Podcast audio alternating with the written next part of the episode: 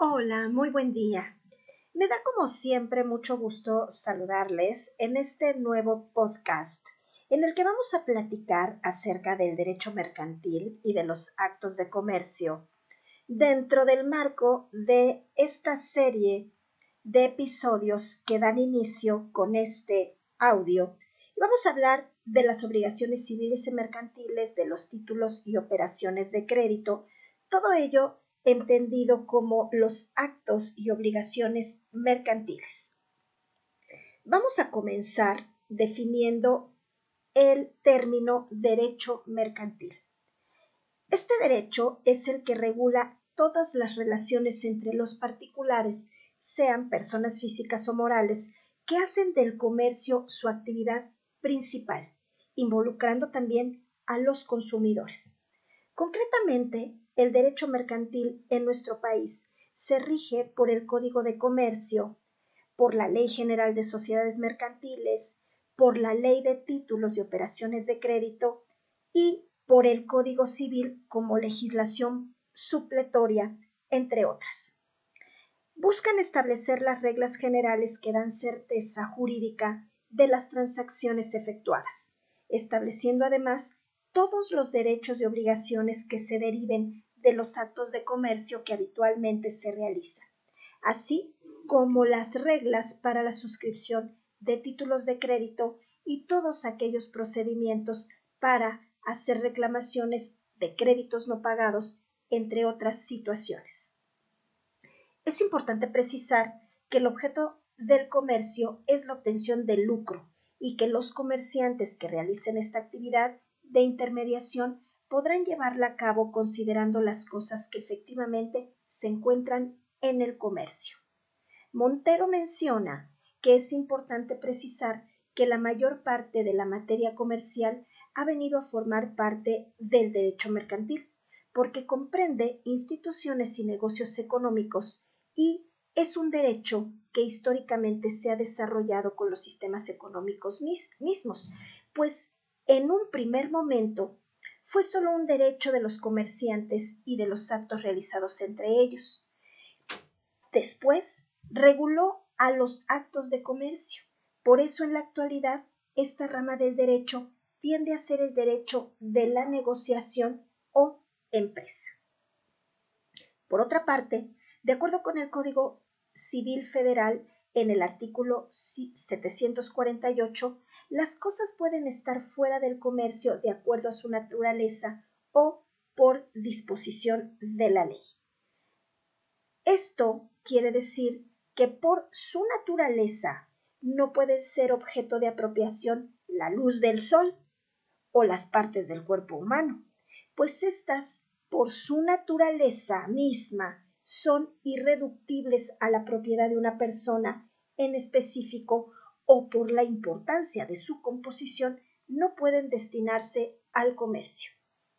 En este sentido sería muy, muy arriesgado afirmar que hay un dueño exclusivo de la luz del sol o que alguien puede vender las partes de un cuerpo humano, como dueño exclusivo del cuerpo humano de una persona en concreto. Inclusive, otras cosas no se encuentran en el comercio por virtud de una disposición legal expresa, como pueden ser los bienes del dominio público de la nación o de uso común.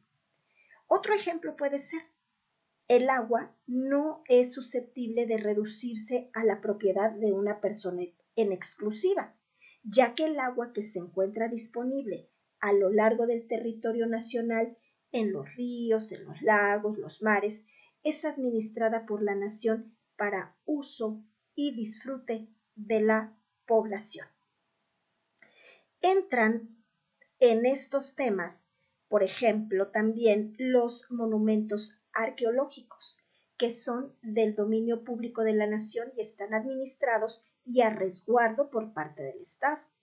Solo se permite a los particulares su conservación, goce y disfrute, mas no su incorporación al comercio, pues no son susceptibles de apropiarse por una persona en exclusivo. Como fuentes de este derecho, del derecho mercantil, se tienen las siguientes. Las fuentes reales. son los procesos a partir de los cuales se manifiestan las normas jurídicas, que en esta materia se constituyen por la naturaleza de los hechos que afectan la relación jurídica entre los comerciantes o la propia realización del acto mercantil. Tenemos también las fuentes formales. En estricto sentido, son los canales a través de los cuales se conforma el derecho y que en el caso de la materia mercantil, pues ya los hemos expuesto.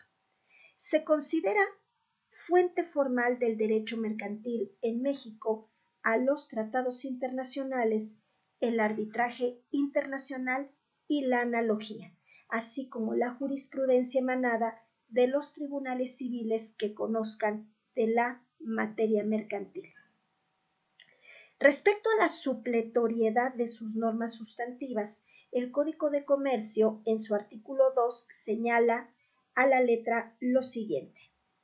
A falta de disposiciones de este ordenamiento y las demás leyes mercantiles, serán aplicables a los actos de comercio las del derecho común contenidas en el Código Civil aplicable en materia federal.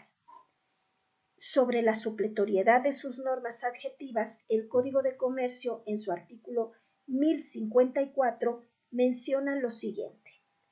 En caso de no existir convenio de las partes sobre el procedimiento los tribunales en los términos de los artículos anteriores, salvo que las leyes mercantiles establezcan un procedimiento especial o una supletoriedad expresa, los juicios mercantiles se regirán por las disposiciones de este libro y en su defecto se aplicará supletoriamente el Código Federal de Procedimientos Civiles.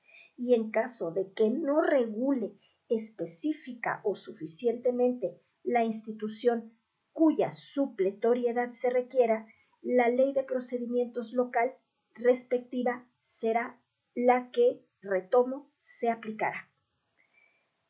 En cuanto al sistema de supletoriedad especial de las leyes mercantiles, debemos pensar, por ejemplo, en la Ley General de Sociedades Mercantiles o la Ley de Títulos y Operaciones de Crédito, es determinada conforme a su marco normativo.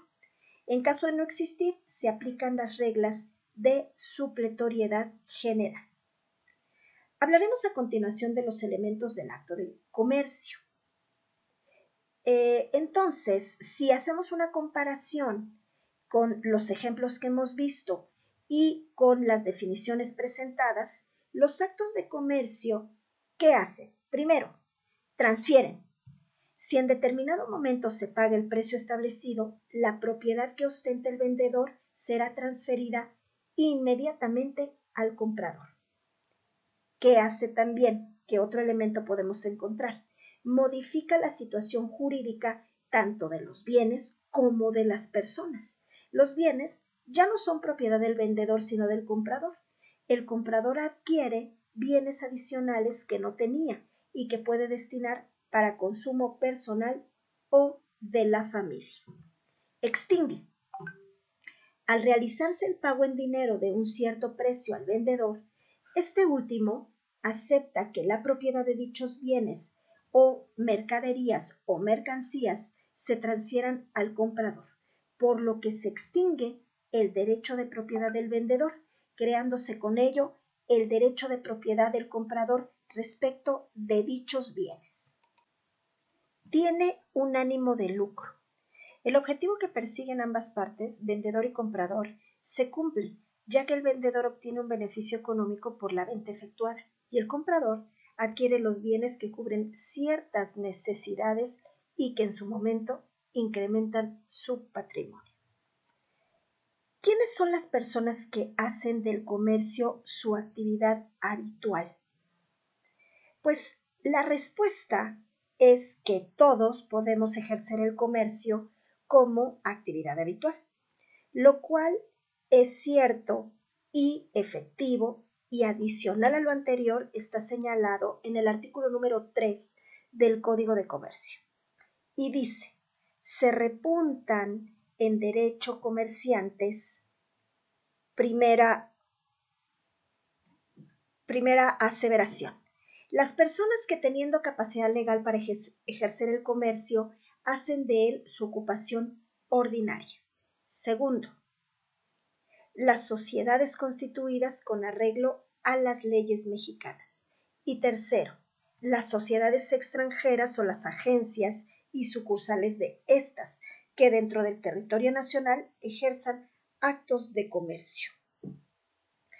Como se puede observar en lo anterior, cualquier persona física que sea mayor de edad y que tenga la suficiente capacidad legal para comprender los derechos y obligaciones que se deriven de dicha actividad, puede ejercer el comercio de manera ordinaria. O sea, ¿qué quiere decir? Habitual o cotidiana. Ahora bien, aunado a lo establecido en el artículo 3 del Código de Comercio, es importante que no se pierda de vista que el derecho a ejercer el comercio se establece en el artículo 5 constitucional, que dice que a ninguna persona se le va a poder impedir que se dedique a la profesión, industria, comercio o trabajo que le acomode, siendo estos lícitos. El ejercicio de esta libertad no solo podrá vedarse por determinación judicial, ¿sí? sino también cuando se ataquen los derechos de terceros o también por resolución gubernativa, dictada en los términos que marque la ley cuando se ofendan también los derechos de la sociedad. Es importante hacernos este cuestionamiento. ¿Qué sucede con todas aquellas personas que por alguna circunstancia realizan de manera espontánea, mas no habitual, un acto de comercio? Se, me ocurre, por ejemplo, comentar esto. Si yo pongo a la venta, pues mi ropa, mis zapatos, eh, pues unos videos, eh, unos, pues unas computadoras, unos celulares. Ajá. Y yo, pues, bueno, la finalidad cuál es, como lo dije en un inicio, ponerlos a la venta.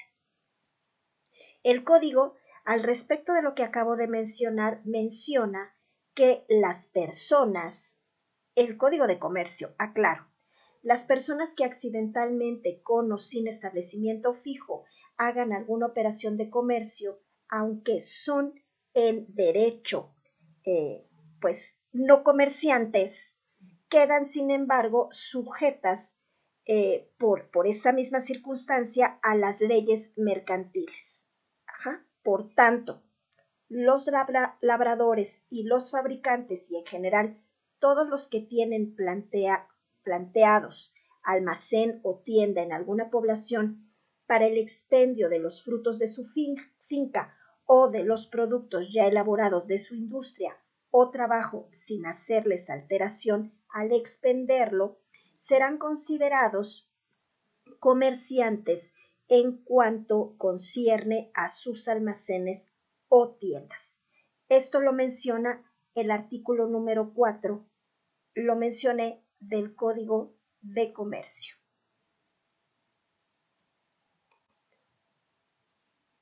Mencionar también que quienes de modo espontáneo, esporádico o accidental contando o no con un establecimiento, realizan alguna actividad de comercio, no obstante que el comercio no sea su actividad o profesión principal, deberán dar cumplimiento a lo que las leyes mercantiles señalan y mediante las cuales se regulan los actos de comercio.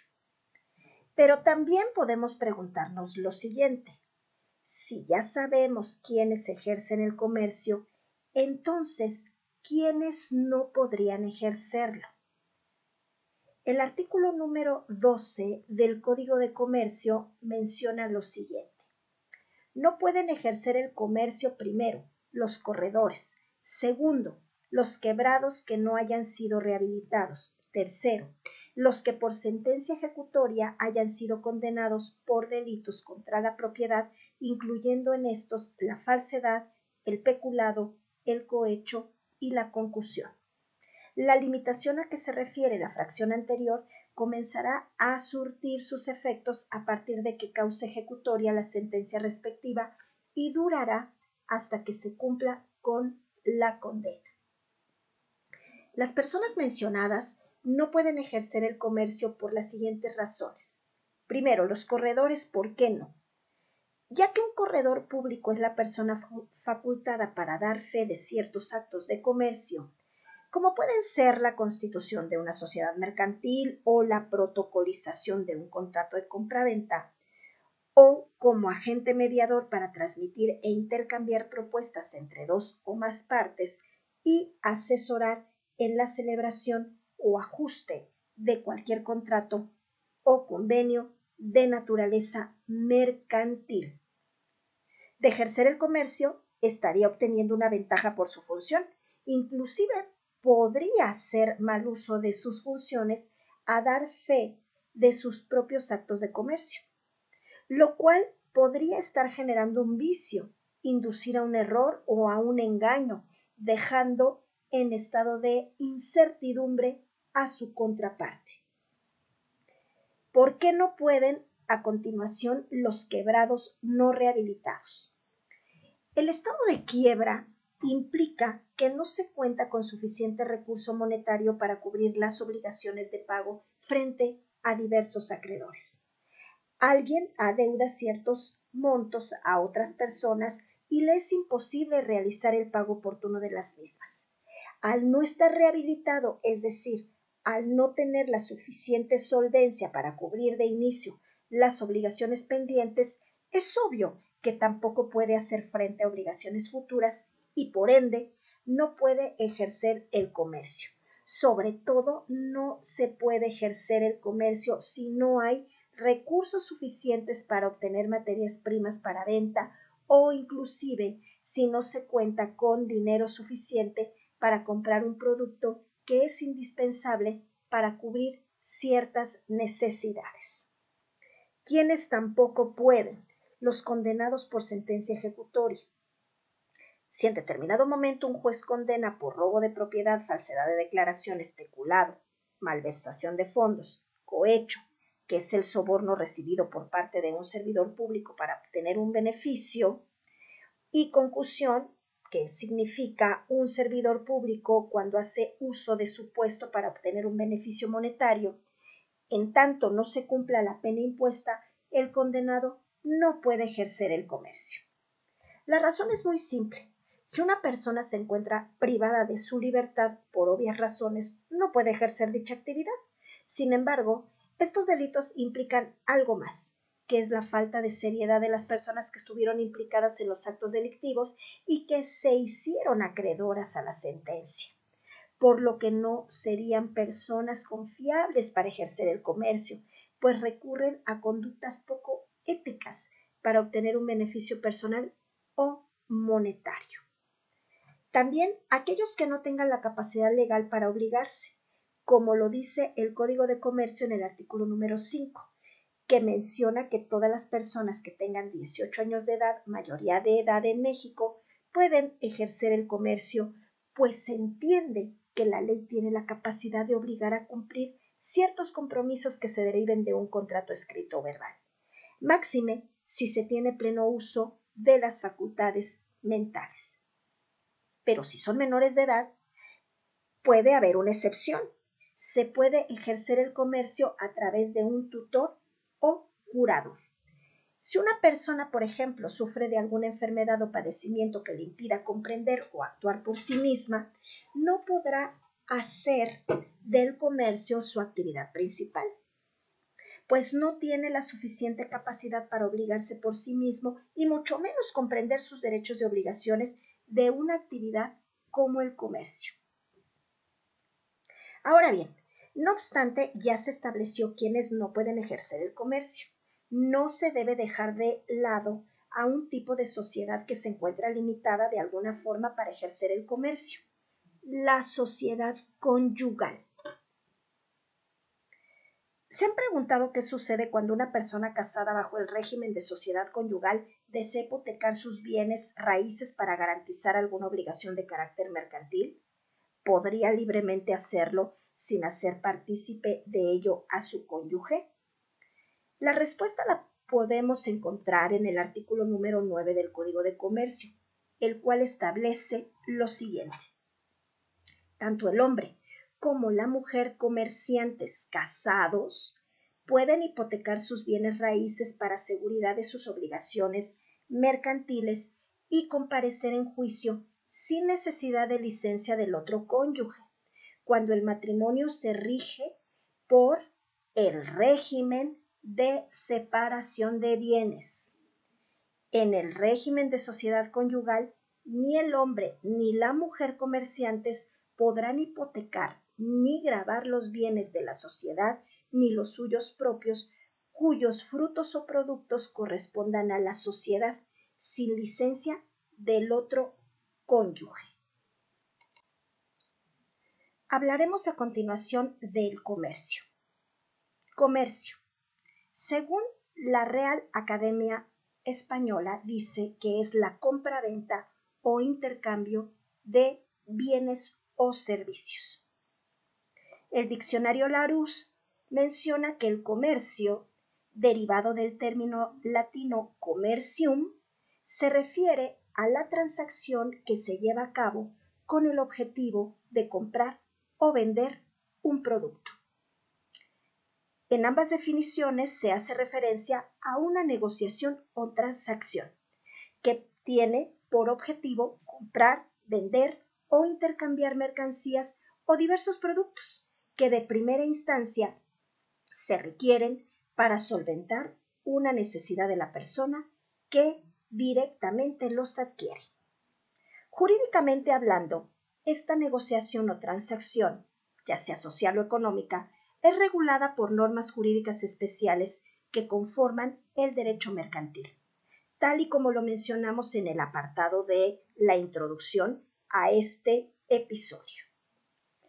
Jorge Barrera Graf menciona que el derecho mercantil es la rama del derecho privado que regula los actos de comercio, el estado de los comerciantes también, las cosas mercantiles y la organización y explotación de la empresa comercial. Esto quiere decir que es una especialidad del derecho privado, normalmente desarrollada entre particulares, entendiendo como particulares las personas físicas, como todos nosotros, y o personas morales como son las sociedades mercantiles. retomamos que el derecho mercantil es una especialidad del derecho privado que regula que los actos de comercio realizados por estas personas que acabamos de mencionar. Al materializar dichos actos de comercio, esos sujetos deberán dar cumplimiento a lo establecido en la legislación mercantil. Hace referencia a qué legislación? Código de Comercio, Ley General de Títulos y Operaciones de Crédito, Ley General de Sociedades Mercantiles, etc. ¿Qué la legislación mercantil establece? Bueno, pues establece quiénes pueden ser comerciantes, qué cosas y actos se consideran mercantiles y cómo se organizan jurídicamente las sociedades de esa naturaleza. ¿Cómo ha evolucionado y cómo se originó el comercio? En la antigüedad surgen los primeros trazos del comercio a través de el trueque o la permuta de bienes bajo un esquema muy, muy sencillo. Yo produzco o tengo ciertos bienes que otro no, entonces puede existir la posibilidad de intercambiar dichos bienes por otros respecto de los cuales se tiene una carencia, ya sea considerando la cantidad, el valor o la necesidad. Se puede apreciar que Gracias a este tipo de permuta o intercambio de productos, se da origen a la moneda, ya que varios pueblos, como los fenicios, los romanos o los griegos, por ejemplo, contaban con un sistema de tasado de valor para ciertos productos, lo cual en manera incipiente se considera como el antecedente más cercano de la moneda y como un elemento que distingue al comercio. Iguala un valor previamente establecido para determinado producto o servicio. En aquel entonces, dicho valor podía ser sujeto a negociación, lo que comúnmente conocemos como regateo, y debía ser cubierto por la persona que pretendía adquirir los bienes. Este intercambio generaba que las personas tuvieran una ganancia. Quien adquiere el producto tiene una necesidad satisfecha y quien ofrece el producto pues obtiene una ganancia. Bien sea porque se cubre el valor en moneda o porque se cubre el valor por otros bienes, que también satisfacen determinadas necesidades o que inclusive se podrían llegar a vender. Entonces podemos eh, mencionar que el comercio surge a través del trueque o permuta y se refiere a la actividad de intermediación entre productores y consumidores efectuándose con la intención de obtener un lucro o ganancia. Hay un libro excelente que se llama Economía para principiantes de Garbier y que nos sirve para estudiar el comercio y el derecho mercantil. Verdaderamente es un libro altamente recomendable. A continuación, hablaremos acerca de los actos de comercio. De acuerdo a la Real Academia Española, la palabra acto viene del latín actus, que es el ejercicio de la posibilidad o el resultado de hacer. También define acto humano como lo que procede de la voluntad libre con advertencia del bien o mal que se hace, mientras que el comercio está definido como la compraventa o intercambio de bienes o servicios o el conjunto de actividades económicas centradas en el comercio. Entonces, según Dávalos, y de acuerdo con él, el acto de comercio es un acto jurídico calificado como mercantil por la ley, es decir, un acto a través del cual se crean, transfieren, modifican o extinguen derechos y obligaciones entre las partes y que tiene por objeto principal el lucro para una o ambas partes. Es importante recordar que los actos jurídicos son la manifestación de la voluntad humana susceptible de producir efectos jurídicos, como crear, modificar, transmitir o extinguir obligaciones y derechos, siendo sus elementos esenciales cuáles la voluntad, el objeto, la solemnidad y la capacidad. Mientras que los hechos jurídicos son los acontecimientos que independientemente de la voluntad humana son susceptibles de producir efectos en el campo del derecho, siendo dichos efectos crear, modificar, transferir o extinguir relaciones jurídicas. Ahora bien, vamos a poner algunos ejemplos. Si un día en la mañana, como cualquier otra, vamos al mercado para hacer las compras de la semana, vamos a realizar varios actos de compra-venta. Pues, ¿qué vamos a traer? Vamos a adquirir frutas, verduras, carne, jamón, queso, azúcar, huevos, eh, todo lo que se nos puede ocurrir. Al realizar la adquisición de cada uno de estos productos se puede observar la siguiente evolución. Cada puesto del mercado en el que adquirimos los productos mencionados tiene eh, o a su cargo está un vendedor, quien es el dueño de dicha mercancía. Este vendedor va a ofrecer al público sus productos a un cierto precio, que debe de ser pagado como en moneda o billetes en circulación. Cuando un comprador adquiere o está interesado en estos productos, solicita conocer el precio de los mismos, pues cuánto vale el kilo de esto, cuánto vale el kilo del otro, etc. Y al adquirir la cantidad que desea, por ejemplo, de un kilo en adelante, nos estamos comprometiendo a pagar el precio que se nos ha informado.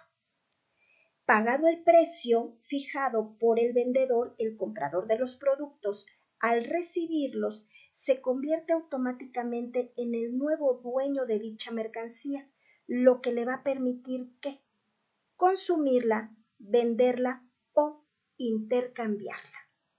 Asimismo, los actos mercantiles tienen ciertas características. Por ejemplo, con lucro y especulación comercial. El lucro implica la obtención de una ganancia o utilidad para alguna o ambas partes. De intermediación en el cambio. Lo que se intercambia no es para uso o consumo personal. Se busca que un tercero proveedor funja como canal entre el productor y el consumidor final. Masivos esto se refiere a la cantidad de actos llevados a cabo por una persona en particular, así como la cantidad de personas que llevan a cabo un determinado tipo de acto con respecto a una sola persona.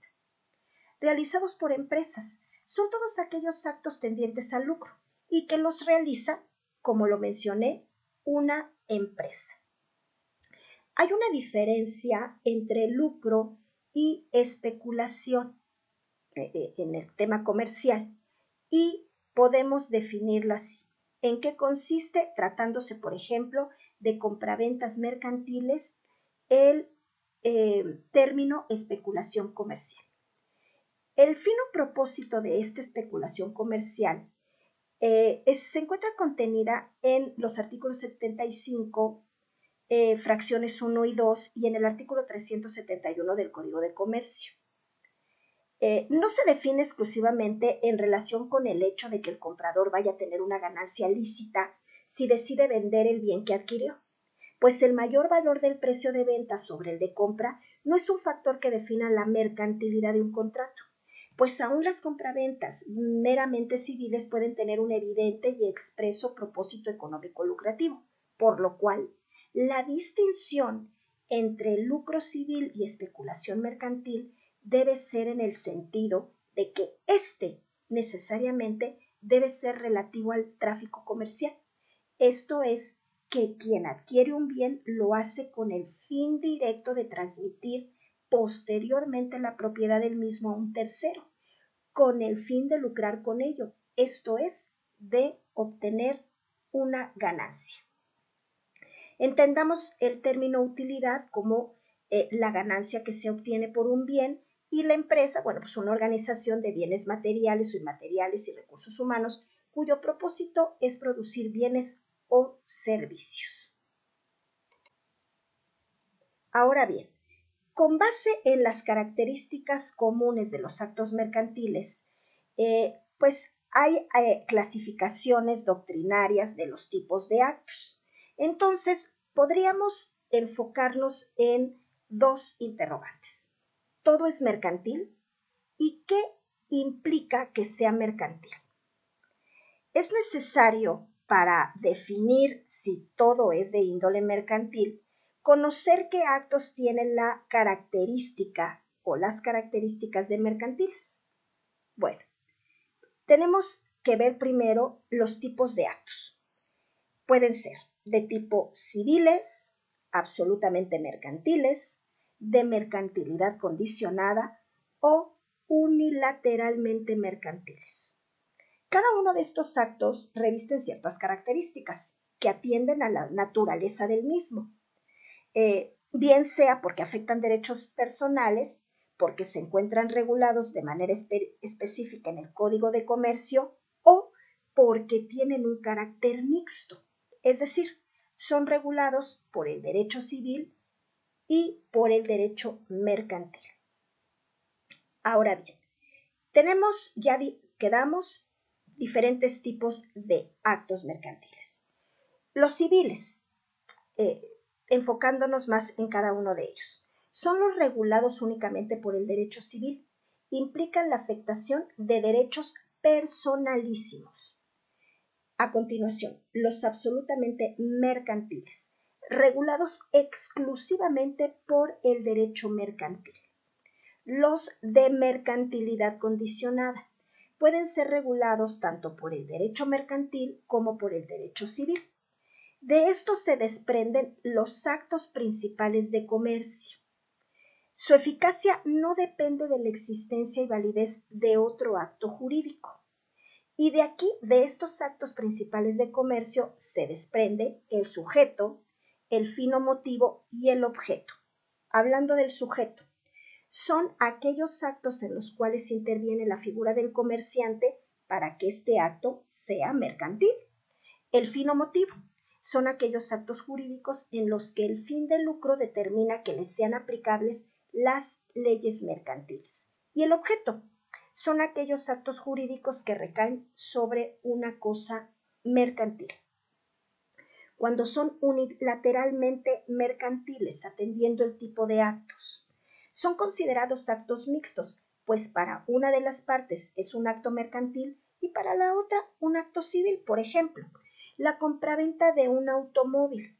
Eh, yo eh, eh, veo que en una operación de este tipo es lucro para quien lo vende y para el que lo compra, pues representa cubrir una necesidad para usarlo para el trabajo, para llevar a los niños a la escuela, para pasear o para lo que se requiera, para la necesidad que se desee cubrir. A continuación vamos a hablar de los actos de comercio de acuerdo al artículo 75 del Código de Comercio.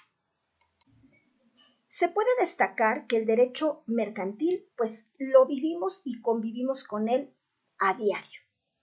Los actos que deben ser considerados como mercantiles se encuentran regulados de inicio por el Código de Comercio, ya lo habíamos mencionado, y por cada una de las leyes mercantiles como la Ley de Instituciones de Crédito, la Ley General de Títulos de Operaciones de Crédito, la Ley de Instituciones de Seguros y Fianzas y muchas más.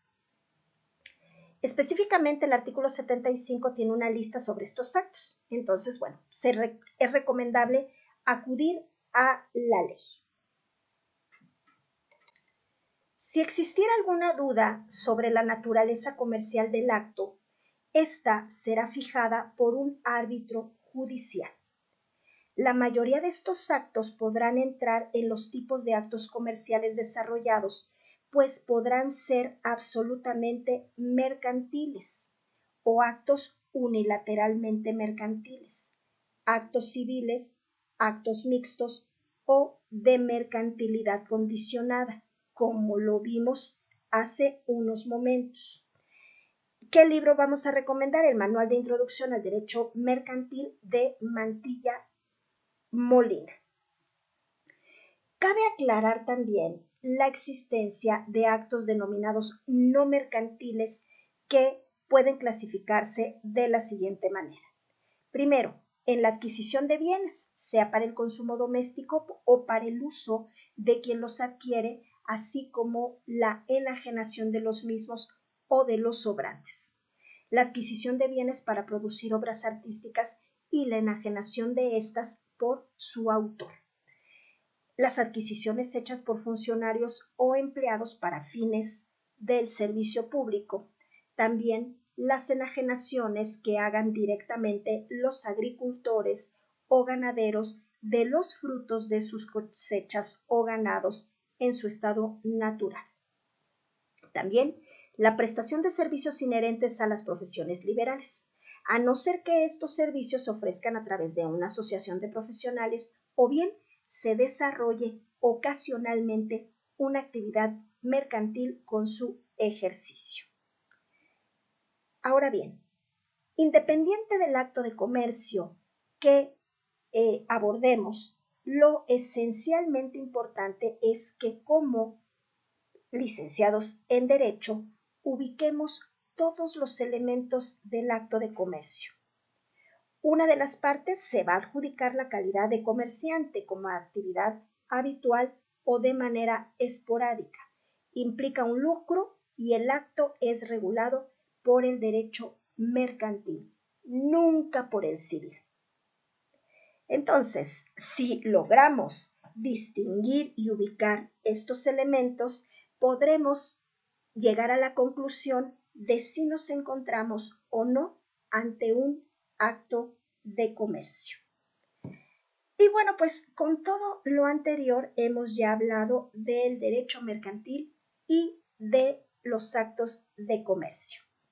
Nos vemos en el siguiente episodio. Hasta pronto. Gracias.